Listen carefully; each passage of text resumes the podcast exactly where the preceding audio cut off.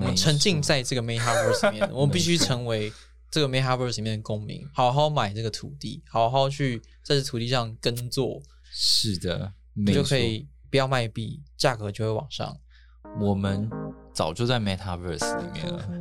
我们价值都在 Metaverse 里面，我们根本就很少很少出金啊。对，真的。你现在收听的是由区块链媒体链新闻所主持的 Podcast 频道。哥，我快不行了。本节目由 FTX 交易所赞助播出。FTX 是一间领先产业、提供创新产品的交易所，包含合约交易、期权、股权通证、预测市场以及杠杆代币等等。FTX 最懂交易员的交易所。好，欢迎收听这一集的《歌我快不行了》，我是韦德。我是 Barry，我是像对，这一集又是上，又是进行一个灭菌计划，因为俊哥在季节交替的时候，他偏头痛就是会好不了，就是我们，于是我们又临时抠了谢总出来。对，那其实我们前面，哦，你可以，你你啊你这样，对了对 了，印度哇，好吧，谢总突然有一通印度打进来电话，但他不打算接，我也不知道怎么一回事，是不是跟最近那个什么什么印度不是有一个法案又要又要怎么样怎么样？呃加密监管法案哦，对，跟中国差不多的经历，嗯，我不太确定诶、我怎么会收到印度的电话？我自己也很诧异。哦 我知道阿南德住在印度啊， 会不会要打给你啊？哦，对啊，我们是都没有写什么印度灵童的新闻啊，但是对，嗯，还还蛮多人关注，就印度印度灵童说，呃，币价会到哪里？然后 Plan B 也说币价会到哪里？然后哦，因为 Plan B 说那个出去玩啦，呃 大家传出去 玩，网络不好，对，Plan B 十十一说十一月会到九万八嘛，然后因为现在眼看着十一月就快结束了，可是离九万八还蛮远的。然后他前天就发了一个好像在那个冰川上面有个对照片，就是一一个个破船冰船，然后就说我现在网络不好。对，好狠哦。我我看他就是出去旅行，要么先避避风头， 对，再再回来。借口很多的一个人，我记得他之前还有发一篇是说，嗯，这个不是他全部的 model，这只是 Plan B，他只是其中一个 model 是，对对对对对，这个月九万八，你们不要搞错对了。哦，我这这个蛮干话的啊，想说我是有很多策略，但我说的这个东西不是这个 S two F 策略，是其中有一个策略，所以不准也是你们不要怪 S two F。 跟奇异博士一样啊，哇看到很多个未来， 一个会中就好了。忽然网络就不太稳了，忽然好入不太好了，那这周呃，我们前面其实有跟谢总聊这个 DeFi 二点零的的事情，但是这一周来讲的话，我觉得全部的关注焦点几乎都是在 Game Five，元宇宙、GameFi、Metaverse 这个东西，因为 Sandbox 整个涨爆了欸、你们有手上有 Sand 吗？林科是的我也是零科。哎呀，我也是零颗呀！真的吗？等一下，我记得你不是买了一块小小的土地吗？你是土地持有者，对，但是我就是在我就是在 OpenSea 上面直接用 ETH 买的，所以我也不是用 Sand 买。对，但是你是 Sand 的那个土土地持有者，者，对，呃这个其实是有一个你是故 地主，是地主啦，就是这个这个这个礼拜就是有有一个蛮大的消息，就是说那个运动品牌 Adidas 就说他们在这个 The Sandbox 的虚拟的世界上面买了一块土地。呃呃，他们没有说他们买了一块土地啊，是说他们有一块土地这样子，然后那个土地是一个呃九九乘九，哎，三九乘九的，蛮大的哦，对，蛮大的一个一块地，然后就是 Adidas 他们进入了这个 Metaverse。那那个那个地其实是 Sandbox 的保留地啦，我不知道他们就是是呃跟 Sandbox 有达成什么协议啊，所以让他们在上面开。但总之，一个运动品牌愿意进来这个区块链上面的 Metaverse 的元宇宙虚拟世界是一件非常大的事情。所以呢，就连带让这个本来因为元宇宙商机而一直暴涨的 Sand 又又一直往上，一直往上，一直往上。好像当初因为呃，在十一月的时候，这个 Sandbox 呃十一月二十九号要开启一个呃、嗯 Sandbox Alpha，对，然后可以让大家进去试玩。那这个东西是要抽奖的。那个时候 Perry 写这个文章的时候，币价多少？三点四、三点五吧，三点是三点五，但是现在就是八点多八点多快九块 感觉快要九块了。然后可是这个才几天，十天啊，十天不到，十天不到，八天左右。对，就整个喷起来非常非常的恐怖。哦，那时候看在写这篇报道，觉得哎，炒作这么久，这个东西出来，到时候应该比较要下去了吧？对，大家知道真实面貌之后，结果结果就一直狂喷。那对发生这件狂喷的事情之后呢，我在上香港的一个朋友，他在传统金融非常有，就是非常大的公司的一个交易员，就突然联络我，是以前我大学同学。他说：“这个 sandbox 这个土地要怎么买？我想买，我想买，我想买。” 然后我想说：“哇靠！你们这些传统金融的人都被这个疯魔到了。你就说你刚好有一片，你要不要买？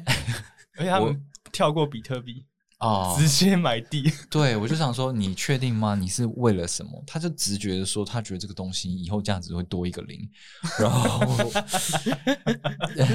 对，然后我当时因为大家都在讨论，然后我想说已经很高了，因为一块地，我早上看的时候，一个一一一格一格一个乘一的一乘一的一个 parcel 才才多少两个 ETH，然后可是我下午他在问我的时候已经变三个了，然后我想说啊干，好啦，既然他、嗯居然有个韭菜想要跳进来，不然我就帮帮他，我就是跟跟他说，那我们一人一半， 对，所以怎么说我都分担了这个风险，于是我就想说，就跟着他一起买了一块地，那这块地就是要三三个 ETH，其实是蛮高的，蛮贵的，对，哇，好吧，那你那可以参加他们的 Alpha 了。对，哎那个嗯 Alpha、要抽奖啊，对，就是你要拥有土地的人，然后你可以有个抽奖券啊。如果你抽到的话，你那个抽奖券可以进去事先体试验玩，对，可以试玩。那试玩的话呢，你可以去呃完成一些任务，然后赚 Send 的代币，或是嗯得到一些 NFT 对这样。对，但是几率不高，就是五千块土地，对，五五千张入入场券，但有嗯十四万多块土地，对，所以这算下来其实蛮难抽的，对啊除非你是大地主，对啊，基本上你买到大概三十块土地，你就几乎是一百趴，然对后，以几率来说的话，三十块，啊哇哦，大概一百 ETH，哦，怎么样，谢总，像你这种资深的币圈老鸟，对于这种元宇宙的东西完全没有完全搞不清楚状况吧？嗯、我对元宇宙的喷发非常非常的 confused，我还在理解它为什么会这么的火红。不过我觉得以后这些如果可以在这些元宇宙里面加上一些 DeFi 的元素的话，我觉得它真的会起飞。如果、嗯如果说我我在什么像是 Ga- Gala 这种这种新的一个呃 blockchain 的这个 game GameFi 里面，就是哎、我介绍一下 Gala 好了。好好， Gala 是另外一款游戏，不是在那个土地。它它 Gala 上面一样可以买土地，然后一样它它可以用 Gala 上面的这些币去买一些里面的道宝具或是道道道具，啊然后它是用 ERC 一五五去写的，然后嗯跟哼刚刚那个、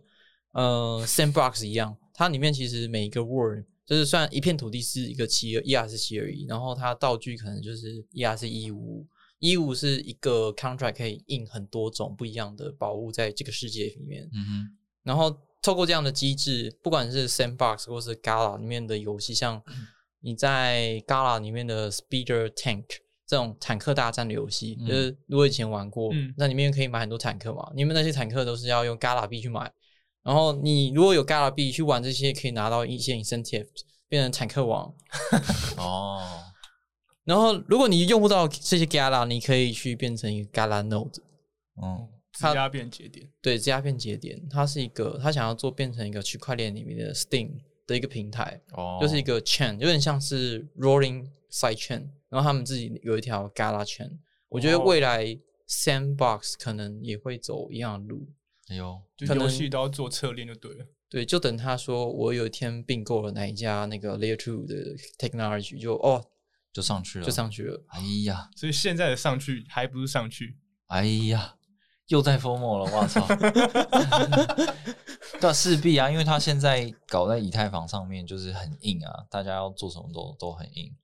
但它可以上到 Open Sea 啊，它先导流啊，嗯，不一定是坏事啊。对。那 OpenSea 现在只有支援 Ethereum，然后 Polygon 跟那个 Clayton，就是韩国的那一个叫 Clayton 吗？就是 Clay，我不知道。对，那个对字我也不太会念。哦嗯、a n y w a y 就是那个东西这样子。但是我今天早上去看 The Sand 的土地，其实你可以用 Sand 币去买，对啊，对可啊以，对啊，可以的，可以的。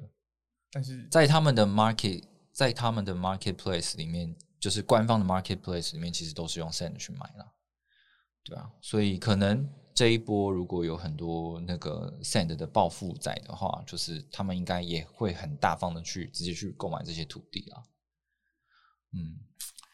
好吧，我我我就觉得就是看我们看吧，因为我们在这个下个礼拜也会访问这个 Sam Sandbox 的创作者，然后到时候它的试玩版也已经开启了，我们再看看说真的它开启它的世界之后，大家的评价怎么样？搞不好不如预期的话，那必须要整崩掉也不一定。也可能上看一百，哎呀，你不要再乱讲了、哎、不过谢总，我们上次就我们上一集聊就是聊 CRO，然后我们聊完那一集之后，其实哇，很喷，就就很喷，就还是蛮喷的。所以这个世界没有最高，只有更高。哎呀，牛市啊，牛市， 牛市啊，牛市。虽然那个有一些什么大主币有点拥塞，对对对，所以这个时候更更适合弄一些 GameFi。当大家就是觉得 boring 的时候，就要玩游戏。对，现在就是真的是只有 GameFi 在在跑、欸，就是整个大盘是一个不嗯动的状态，然后那个其他的新兴的这个公链就是 L L One 不动的状态，然后装死平台币不动，很可怕的一个局面。但是其实链上交易还是非常拥挤，对吧？真的是都在炒一些炒作的东西，对，最近 Gas fee 还是非常的高。对，嗯，好吧，那 Sandbox 除了 Sandbox 以外呢，呃，这周还有发生一件比较离奇的事情啊，就是有一个有一个道，就是一个去中心化组织，叫做 Constitution 道。那、嗯、他们是有呃纽呃，我我记得团队主要是在纽约的一一群人，然后号召说我们去拍卖这个。呃，是苏富比吗？对，苏富比苏富比的拍卖会上面有一个这个美国的宪章，那这个美国宪章呢，就是在多少啊一八多少年的时候，传说中有十几本副本，对，但是它仅剩的流落民间的两个副本的其中一个，那上面第一句话是什么？We people 就是在象征这个，嗯、美国的人民的权利的一个很重要的一个章点的实实实物的一个副本。那他们就号召了，呃，这个 crypto 世界的人们呢，可以你可以去捐款。那我们捐了这募集了这些资金之后，我们就去我们就去竞标。不过他最后还是失败了啦，啊对不对？嗯，差差了大概一百多万美吧，嗯，他最后还是落入了嗯，就是传统金融对一个传统金融的人的手里这样。那这个事情呢，虽然说他们呃失败了，就没有没有标到这个呃美国宪法，但是呢，呃，在 crypto 的世界里面是一个很振奋的消息，因为他们认为说，哇，我们在三天之内居然就可以募到这么多钱，那。呃，这个是证明了说，就是 crypto 的人的团结跟力量，跟相信彼此，嗯，呃，能够去共同的以去中心化组织的方式完成一个目标的一个方式，所以他们觉得就是自己写下了历史。对，那 这个他们募到的资金其实就是非常多。呃，听说就是那个 FTX 的创办人 SBF 他自己一个人就投了一千个 ETH 这样子。哇，对，然后他们投的这个这个钱呢，其实的的钱都可以得到一个凭证。那这个凭证是用一个代币的方式，叫做 people。那 E 这个 people E 呢，如果嗯、你的任务成功了，就是他们呃成功的标到了这个东西的话呢，嗯、这个这个钱基本上就是就捐就捐出去了啦对。啊，如果你失败的话呢，你就可以拿这个 people 这个凭证，再去把你原本捐献的这个呃 ETH ETH 换回来。只是说他们的这个捐款有蛮多都是他他们他们自己说啦，就捐款的中位数是大概两百两百美金。也就是说，其实你要把钱领回来的时候，你可能光 gas fee 就可以把你的捐款直接吃掉，所以他们就有有了一些抱怨这样子。而且在呃任务宣告失败的时候呢，它其实发生了一个有一点赎回机制上面的问题，对不对 p e r r 对，就是他当初说，哎、我们会遵照我们一开始的说法，让大家都可以赎回，但我们的赎回方式是看你的钱包里有多少我们的 people 代币，嗯，对，我们会给你它做一个快照，就是截图之后，在一个礼拜后开启一个兑换赎回的网站，嗯，对，到时候就依照你这个截图这个快照去领回你原本该拿到的 E ETH。嗯哼，但这个问题就是非常奇怪，就是啊，那你截图完之后，在你网站出来这段期间，这个 people 代币还有什么任何价值吗？嗯，对，就是已经没了嘛，因啊为你截图完，我只要凭照一张图片，对，就换了。对我那既然拍完了，那我这 people 是不是可以卖掉了。 嗯，我可能会有双，我可能会有双花的这种对状况出现。可以多赚一笔那个 people 代币的价值。对于是发生这件事情之后，它就 bang 就崩下来，因为它原本是可以有固定比例兑换嘛，对我记得是一比一百万，对一比一百万，就是一百万个 people 币可以换一个 ETH，就是把东西钱领回来这样子。那因为这个消息出现的时候呢，它就 bang 就价格崩了，大概有崩了九十几趴，对九十几趴，的的一个很疯狂的状态，就这变样。跟垃圾一样没有用了。对，可是他后来又说，嗯、好，我们现在决定，他呃，其实有告诉大家说，嗯、你们不用再期待说我们拿着这笔资金，可能还有下一个任务啊，比如说又有什么很重要的历史文物，然后我们再去标这样子，我们就是结束了，因为我们就希望说这个任务就圆满达成，大家也不用想说我们这个 people 代币可以变成另外一个治理代币啊，然后这一笔很大笔钱又可以拿到别的地方合作干嘛干嘛的，就是我们就这样结束了。对，好，那两结果天后，两天后，它的币价就就回来了，就回到一个正常的水平，兑换水平。然后不仅如此呢，莫名其妙的，因为它宣告这个 project 结束之后，它还涨了两两百趴。对，因为他后来就说，好像发现这个快照机制其实蛮吊诡的，就很不合逻辑，所以两天后就公布，就说好不行，我们要取消原本的快照机制，就是我们会依照你钱包里有多少实际的 people 嗯，才能去兑换回来。对，所以大家一听到这消息，马上赶快把 people 买回来啊！因为当初已经被卖掉了，我现在没办法把我 ETH 换回来。嗯然后两天后说，我现在需要看到你实际上拥有多少个，才能把它换回来。嗯所以市面上的那些卖掉，你就一直买，一直买，赶快把它买回来。所以它的价格就回到了下跌之前的水平。但这也引发了很多的负评啊，就是说你怎么可以就两天前这样讲，我们都卖掉了，两天后你就说要把它买回来才能换，啊，对，所以就引发了很多的抱怨，抱怨，然后有很多超低仔，就是在最低的时候买回来，对，就是对哦，我的朋友在他跌就是跌了九十趴的时候买了呃三百美金，然后结果他现在也涨了二十倍， 就是他他他给那个赎回，他现在的价格又是在赎回价格之上，又又更多，所以我们现在也搞不清楚说这个代币到底是对大家是有个很纪念性的意义吗？还是说有人故意在炒作操弄这个价格？就蛮奇怪的啊、就蛮蛮酷的一件事情啊。人民的法锤，人民的法锤，就是人民币，我们就称它为人民币，因为人民币就是很很厉害。 我们这一趴就这样作结。我这我这一趴这个草稿上面写的是人民币暴涨又暴跌，然后到处都是，就是去中心化主义到。因为后来后来有有这个案子之外，其实有很多呃运类似动的哎道对什么 NBA 到就 NBA 到啊，想要筹资买球队啊，买对，筹一千，他目标是筹一千个 ETH，希望可以买下球队的特许经营权，就嗯可以干涉一些球队的管理阶层的事情，这样哦，对人民的钢布，人民钢 部。我觉得这个还是蛮难的啦，因就是没有没有，不是说什么大大小小的事情都都可以用到去做决定。就是你对如果你要完全的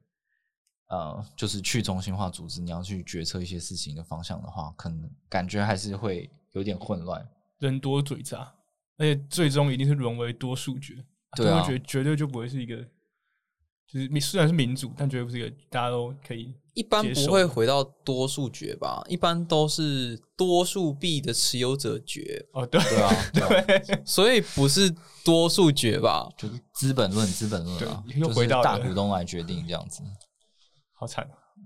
好啊，就就是这样。好， 我不知道现在就是道好像是一个非常盛行的东西，然后我觉得，就第一个是它它的卖点当然是说让让社群去决定嘛，可是这个卖点的背后其实是让大金主去做决定，它就是变成你可以，你你你是可以是就是呃，你就是等于让让这个东西变成是呃去中心化社群，然后有更多全世界的大金主可以来决定某一个东西的走向，这样，嗯。然后另外一个东西是，可能它可以去避免一些法律责任，因为现在对于道没有没有什么监管框架出来，所以如果你的代币有涉及什么呃证券属性啊，还是分润啊的话，看起来好像暂时不会被第一个抓到，这样。嗯，因为对背后都是地址，它因为它是一种在台湾是一种商品嘛，嗯嗯它不是一种钱，它更不是一种证券，都不是，因为它没有保障，它可以跌百分之九十九，再暴涨两百倍。它 就只是一种收藏品。对，它是一种呃价格浮动波动很大的一种收藏品。可能也是一种宗教吧，就有信仰的。会员证，会员证它可以让你的生活变得很刺激。可以。很焦虑啊。好，那今天还有最后一个主题是关于 GameFi。我觉得虽然说我们的报道其实没有那么多讲到 GameFi 的东西，除了最主流的那个 GameFi 就是 X Infinity，其他其实都都没怎么报道。嗯主要原因是因为现在，嗯，BSC 是 GameFi 的大宗，有很多很多的这种 GameFi 的游戏，可是其实它的属性都比较偏资金盘啦，就你可能投钱进去，然后它莫名其妙就会一直生更多的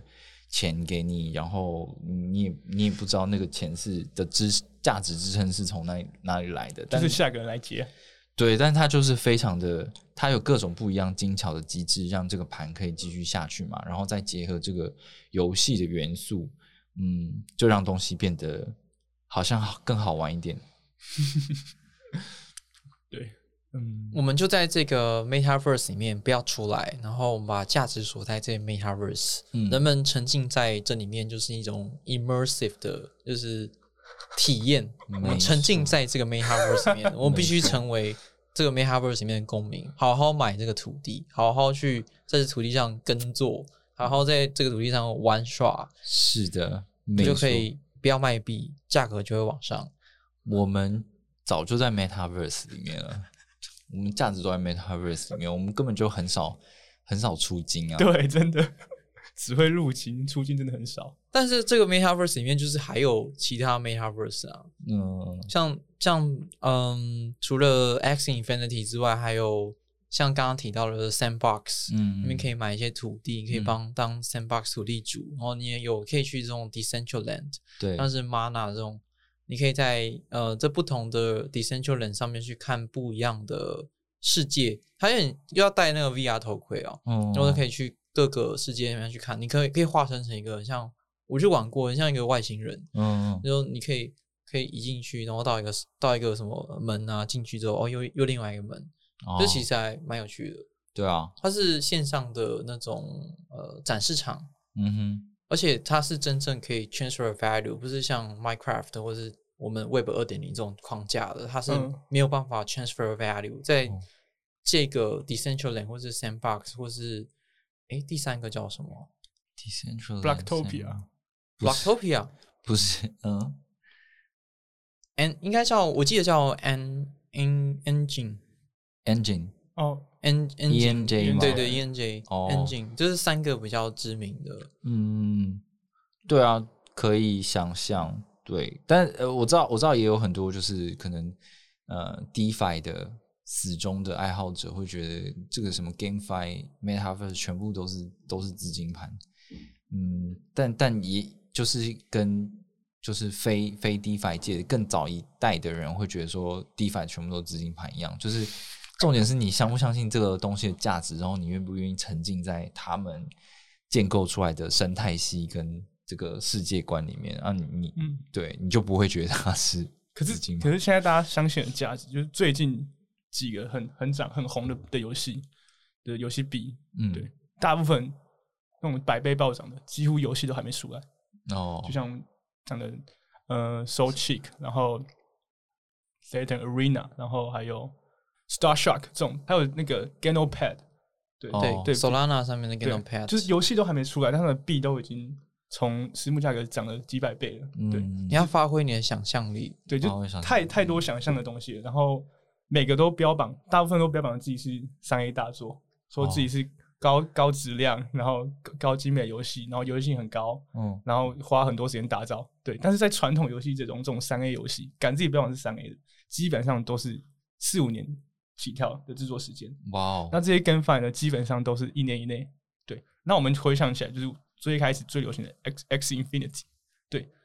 他也不会说他自己商业大作，他这个小品游戏，嗯但这个小品游戏其实也打造了两三年的时间。对对，然后 Sandbox 它其实也是非常早期，可能五六年前就在开发这游戏了。嗯哼对，那它现在它只是因为它跨足了元宇宙元宇宙的这个概念，对，嗯哼但它游戏开发时间其实非常非常早就开始的。对所以目前现在的 GameFi 游戏就是有点就是炒作的太严重了。他们只要去对标，诶，我这个游戏看起来像是诶神奇宝贝》，嗯哼像是《暗黑破坏神》，对，像是一些《魔物猎人》嗯让大家有这种想象空间，哦，然后然后再发白名单，说诶，我们现在要发币，你只要去帮我们的推特，然后 Discord 加入，嗯，你就可以得到抽奖资格。所以大家都会蜂拥而至，因为大家看到这些币都百倍暴涨。反正对我们的反正我们的开发期会很长，然对后我先我先给你一个幻想，就是告诉你说，哎、我们做这个游戏呢，就是你们玩的传统游戏的什么什么样游戏，比如对说《暗黑破坏神》《宝可梦》这样，然后我就可以发一个币，先让你们做梦嗯，炒币炒个几年，那先百倍千倍之后呢，我再慢慢把我游戏推出来，你们到时候如果梦想破灭的话，我们再说吧。梦想破灭的时候，游戏制作方已经赚了好大一笔了，好棒，而且，嗯、它就会推出更精美的游戏。好其实棒！其实也不用那么精美啊，像 Alice is my neighbor 就可以了啊。哎，嗯是，已经算是比较厉害一点了，我觉得。 啊，我觉得重点就是说，先让大家回本，就不会有人靠背啦。如果全部人都赚钱，你游戏再烂有什么关系？大家还不是玩的很开心？就是现在全部人都赚钱，对啊，对所以所以没什么好抱怨的。所以我觉得厘清这个这个以前的 Web 二点零的游戏跟 Web 三点零，我觉得最重要的概念就是我们在上面 transfer value，嗯嗯而不是只有 transfer 就是里面的道具，嗯然后这道具可能会被中心化游戏公司控制，嗯没有流通性，没有流通性不太好，你不能一个 Metaverse 跨到另外一个 Metaverse。像像如果我在一个一款线上游戏里面要卖一个道具，我在但我想要在另外外一款游戏里面玩，就很难。对，嗯是这样没错。我觉得这个这个事情建立在一个我们有很强烈的动机，想要把我们在游戏里面的成就变现呢、如果我们没有想要变现的话，这件事情其实就没有很重要。那另外一件事情是公平性的问题。那公平性的问题，其实它也不见得要把它全部的变成那么的区块链，它才可以达到公平性啊。它只要有一个东西可以证明说，嗯，这些东西是这些 code 是是写死的，然后我可以证明你说这个人物或这个道具有几个，这个数值不会改变，这样就好了。它其实不用不需要这么多，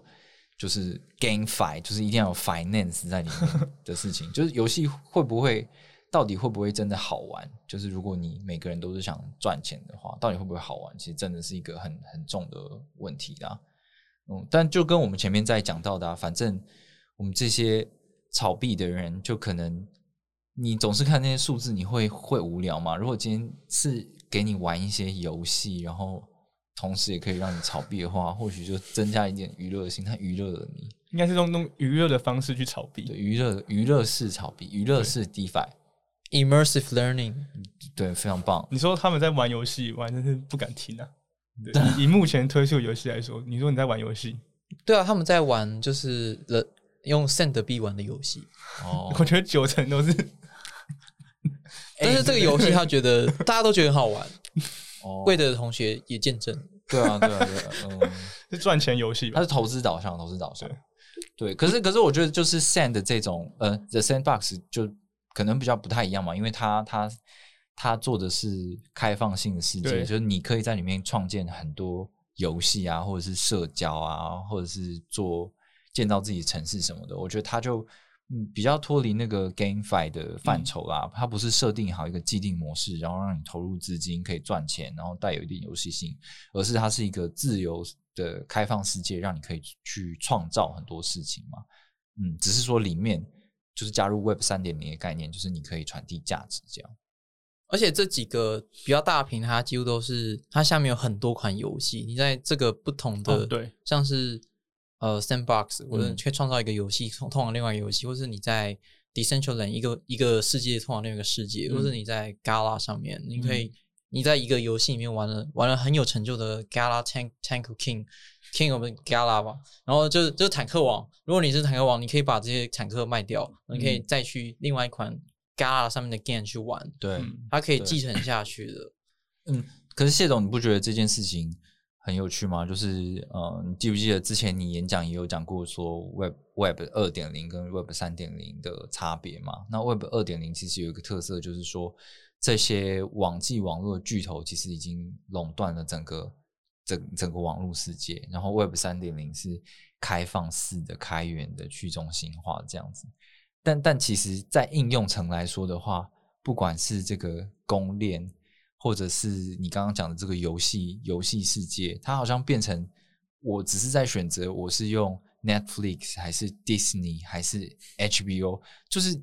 你要玩这些游戏，还是被被困在某一个世界啊，你就是被他们套在里面啊。只是说今天多了一个价值传递的功能而已。他们中间还是会有 ETH 啊，哦，我知道啊，那是只是把你钱抽出来而已啊，你还不是要选择平台。是，对，对啊，啊看起来他们他们一定也是会各自竞争嘛。我想要当最大的，所有最好游戏、最屌游戏都要在我我这边，然后大家就尽量进来我的生态。就以后势必还是会衍衍生成这样子吧。有竞争才会有价值啊。哎呀，可是每个就是人都说要当 Steam，那到底哪个才会是 Steam？这价这时候这时候价值就出来了啊、就会变成最有价值的那个人就是 Steam 啊，没有其他就是二老二老三老四就没有不是其他 Steam 平台了，就是对，到最后一定会变，就是嗯、呃王者胜出。哎呀，以但是现在的游戏市场来看的话，就是除了 Steam 以外嗯，就没有平台了，是有，那就是差太多了，嗯相距太大。所以大家才要 Web 三点零，哎呀，在因为 Web 二点零玩不下去，我们是要 mi- migrate 到 Web 三点零，重新制定游戏规则。因为我们不在中心，所以我们要去中心化。是哇啊，至少有一件事情是说，呃，在 Web 三点零，因为我觉得所有的用户要将自己完全抽离是很容易的事事情。如果你你有某一个新兴的平台，它做的够好的话，我把我的资产全部抽离，我把我的资料全部抽离，然后直接转移到另外一个哦地方开始玩是很容易的事情。所以就像谢总讲的，如果有更好的人出现的话，那用户转移是很快的，它不会像是好像 Google 或 Facebook，就是我们就是已经习惯了，然后在里嗯面都、都被锁死了，我们过去的历史啊、生活啊，全部都在里面就出不来这样。对，我觉得这个是状况。现在在 Web 零二点零框架非常非常严重，所以就美国就有有一本书在就在写 Are you zacked？你你知道、你知道那个哦被扎了，被扎克扎啊对对了，对被扎克哦扎了，被扎克扎了。啊，你你的要怎么避免这件事情存在？你所有的 data 都在他身上，他就可以做一些其、其他的事情，然后你没有办法控制。被渣男扎了，前阵子不是还有一篇报道嘛，说什么就是调查祖克伯公司里面员工的对他的反馈，不是很、哦有很高的比例都是不认同他的理念的，对哦吧，完蛋，没有了，他现在也是很，至少他表面上都很努力的在讲说，我们要做一个更开放式的，我们就是 Meta 之后，我们是开放式平台，巴拉巴拉巴拉之类的。你相信吗？嗯我也不知道。 还有一件事情，就是今天有跟 Perry 讲讨论，因为现在很多那个炼油啊，其实看起来，就它虽然说已经被大家大家称为大作了，但是以我们如果是以游戏玩家的角度来讲，跟传统游戏比较，想说干什么东西，这我真的是看不懂。简直是我小时候什么 Windows 九五时代的那种作品，就是然很后很破现在已经变大作了，它只是加上一个有有 token 有价值传输概念的东西，然后就可以被大家期待，然后赚这么多钱，对很很扯。而且重点是这些大家期待的的炼友，他们的推特追踪都是哇二十几万、三三十几万，嗯然，后一些知名的旧一点的 DeFi 项目可能都没有这么多追踪，对，对，真是超级出圈。就算你原本不是区块链产业的人都进来了，就只能说对于呃非加密货币的世界来说的话，像是 NFT 嗯图像词非常好理解，所以大家好像很快能够理解，很快接受。再来就是游戏，就是你你弄一个游戏，大家也很快可以知道说哦怎么可以这样玩嗯可以对对怎么玩，然后可以赚钱。就它好像变成是一个区块链跟就是非非区块链世界的一个接口的从 NFT 开始就渐渐有这种迹象了。对啊，然后我是觉得这些这些啊游戏就炼油可能就是一个 showcase 吧，就是告诉这些传统游戏公司说，哎，你看你们的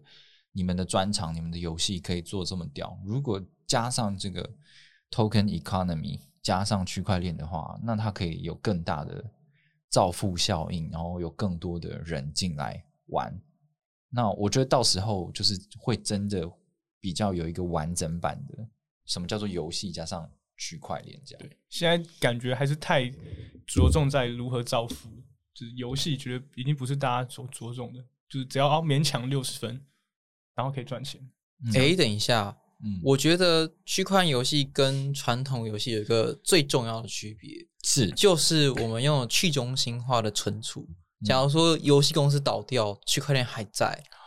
而且我们就是存在区块上了，这这不一样。我们嗯，而且区块链可以证明它的确息性，就是这个宝物，假如说只有一件，那就是只有一件，不会像是我以前可能玩游戏，每个每个月就说，然后游戏公司说我们这礼拜就是办一个活动，然后这活动就是唯一一个宝物这样子，然后结果下个月。哦，他又来了！我们这个 这这宝物，因为上次卖的很好，我们要再再卖一卖一个新宝物，然后我就玩家就非常火大啊！哦，的确是蛮蛮多这种状况，尤其在手游市场。对，而且他们还要会要求你每天要登录，然后有哦登录奖励。我觉得这件事情还没到区块链世界，我就嗯觉得未来很哦有可能会出现。可是现在对啊现在不需要登录奖励，大家就会登录了。 因为每天要打怪才可以赚钱，，对，现在变成一个我们嗯进去的门槛就超高的。所以大家就被困在这个 MetaVerse 里面，再也出不来了。我我觉得，我觉得刚刚说的东西，就是的确就是这些可能可以被智能合约所限制的游戏基础规则，是区块链能带来的好处。嗯，但是至于你说游戏公司倒闭会影响呃游戏能不能继续下去这件事情，我还是有一点疑问，因为像是 NFT，它纯粹就是纯纯图片的事情，就很多的这个 project 它都没有用去中心化储存方式，然后更何况是如果你是一个完整的游戏，你有办法让上面所有的 data 都放到去中心化储存吗？就是那个东西可能它的成本也是蛮高的，所以如果这样的团队倒闭的话，那你你顶多就是留着你的游戏游戏的资讯吧，还有 NFT，但你不见得能够保证这个东西能够继续下去，除非有人把它承接起来。那对我是这样想的，我觉得通常这种时刻时刻啊，就是可能游戏公司要倒闭的时候，它可能会有一些对比机制，可能你原本的宝物多少个换多少个哎呀新的宝物，哎呀一，定会有这样的机制出来。其实这种事情在一七年就发生过了。是就是我们印了一些卡片，然后那卡片卖不完怎么办？我们就包成一包，然后说，嗯哎、你可以把旧的卡片五张换一张新卡，哎呀，这新的游戏也可以这样玩。金蝉脱壳，哎对对对对对，我懂我懂我懂，哎呀，我都忘记了，这个是币圈老套路，还是玩得下去 的，所以别别担心，就是别担心会。不会玩不下去，也不会存存没有办法存全部的资料，因为我们存的只是一个 ownership。也是，重点大家还是哦在意钱的问题。 然然后还有一招啊，就是要倒之前跟你说，我们即将成为这个去中心化组织。嗯，这个东西 呢，就是让社群来做决定， 就完美了。那那其实游戏公司倒不了，其实不最危险的，最危险的是 Discord 倒掉啊，哦，没，有了 Discord，大家没有联系方式哦。那就会有去中心的 Discord，对对，啊但是现在还暂时还没有看到，不会啊，一定会有的已。经，已经很完善的那种，对我觉得一定会有方法的。对，好吧，那我们今天讨论就到这边。啊，就就是好像有点暗黑啊，但是其实也不是在批评什么，而是就是如果有一个东西非常旺、非常好之后，我们总是要看得到它好的地方，还有它可能会让你失望的地方，要去 balance 一下这样的情绪啊。就希望大家玩游戏的时候是着重在消遣吧、娱乐吧，这样可能就心态会比较好一点。嗯，对，千万不要 formal 去跟进某一个人，然后就跟他买一样东西，这样可能会让你呃产生很大的心理的压力。我都跟谢董啊，谢董说什么我就买什么。可以，好，这集的 podcast 就到这边，谢谢你的收听，也欢迎给我们回馈哦，拜拜。谢谢大家，拜拜，谢谢大家。